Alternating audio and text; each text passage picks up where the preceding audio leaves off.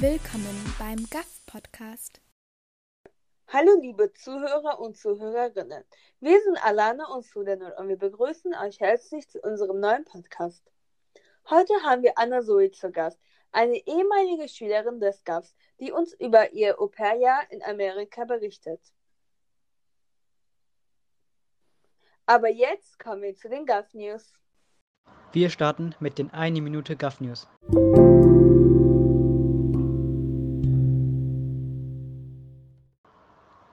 Heute etwas kürzer und geführt von Selim. Kommen wir zu den wichtigsten News.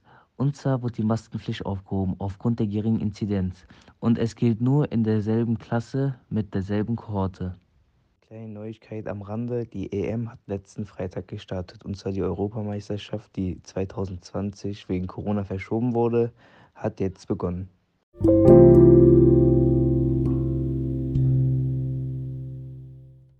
Hallo, Hallo, Hallo, wie geht es dir? mir geht es gut. Wie geht es euch? uns geht's auch gut, danke. Könntest du dich für unsere Zuhörer vorstellen? Ja, klar. Ich bin Anna-Zoe Willmann und ich war Schülerin am GAF und habe im Jahr 2017 mein Abitur dort gemacht. Und danach bin ich für ein Jahr ins Ausland nach Amerika gegangen und habe dort als Au-pair gearbeitet.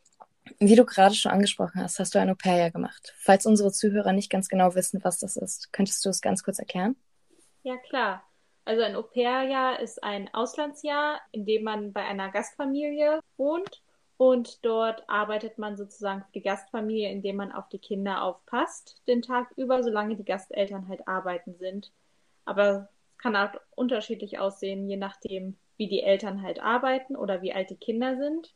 Und des Weiteren ist es in manchen Ländern auch verpflichtet, dass man währenddessen noch äh, College-Kurse belegt oder Wochenendkurse macht, um sich trotzdem noch in einer gewissen Hinsicht weiterzubilden. Wie kamst du eigentlich dazu, ein Au-pair-Jahr zu machen?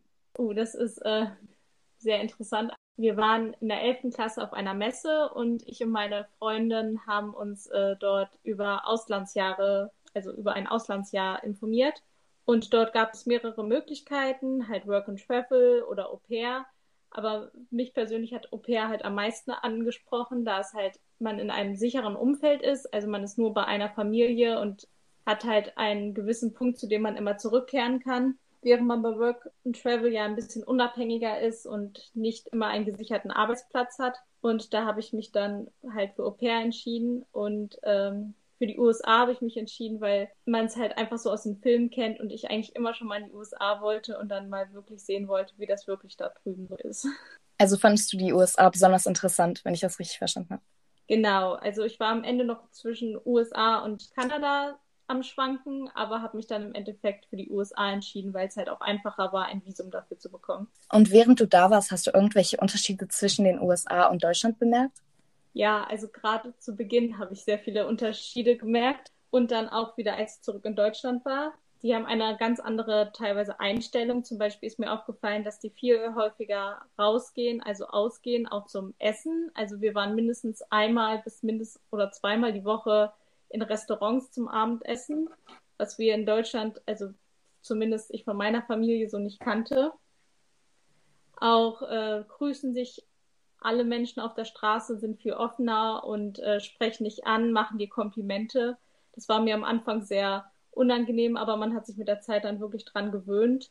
Noch ein weiteres Faktor, der mir so aufgefallen ist, dass auch der öffentliche Nahverkehr in kleineren Städten wie wo ich war, auch wenn das schon eine Vorstadt von einer größeren Stadt war, nicht so ausgebaut sind wie hier in Deutschland. Also hatte ich zum Beispiel gar keine Busstation, sodass ich auf das Auto angewiesen war, was mir die Familie gestellt hat.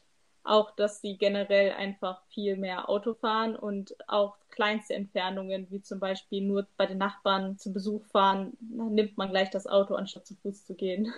Das klingt ja echt interessant. Es gibt viele Schüler, die auch ein Au-pair-Jahr machen wollen. Welche Vorteile könnte so eine Erfahrung mit sich bringen? Also für mich persönlich ähm, hat das zum einen den Vorteil gehabt, dass ich meine Englischkenntnisse wirklich anwenden musste und jetzt mich sicherer fühle im Englisch, was mir jetzt auch vor allem im Studium weiterhilft, da teilweise bei meinem Studiengang manche Vorlesungen und Seminare halt nur auf Englisch stattfinden. aber auch für einen persönlich fand ich das, äh, hat es mir geholfen. Also es, es hat mich äh, ein bisschen selbstständiger gemacht, unabhängiger und auch vielleicht ein bisschen mutiger, wenn man dann doch plötzlich auf sich allein gestellt ist und sich nicht an seine Eltern oder an seine Freunde wenden kann, die sonst immer in der Nähe waren, sondern wenn man wirklich selbst äh, Sachen entdecken konnte, sich selbst finden konnte. Und das fand ich wirklich eins der größten Vorteile daran. Uns würde auch noch interessieren, hat das Englisch, was man in der Schule gelernt hat, ähm, du hast ja auch gesagt, dass du das Abi abgeschlossen hast, mhm. hatte das dann auch ausgereicht, um sich mit den ganzen Leuten nicht nur zu verständigen, sondern auch über vielleicht tiefgründigere Themen zu reden?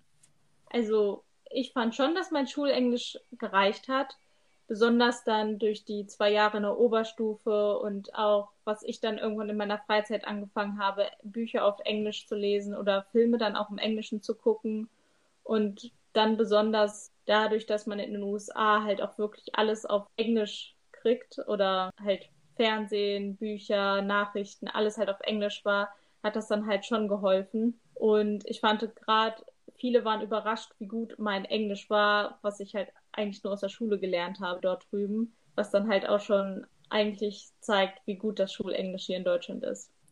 Dann bedanken wir uns, dass du dir Zeit für uns genommen hast. Vielen Dank ja, nochmal. Vielen Dank für die Einladung. Vielen Dank fürs Zuhören. Bis zum nächsten Podcast.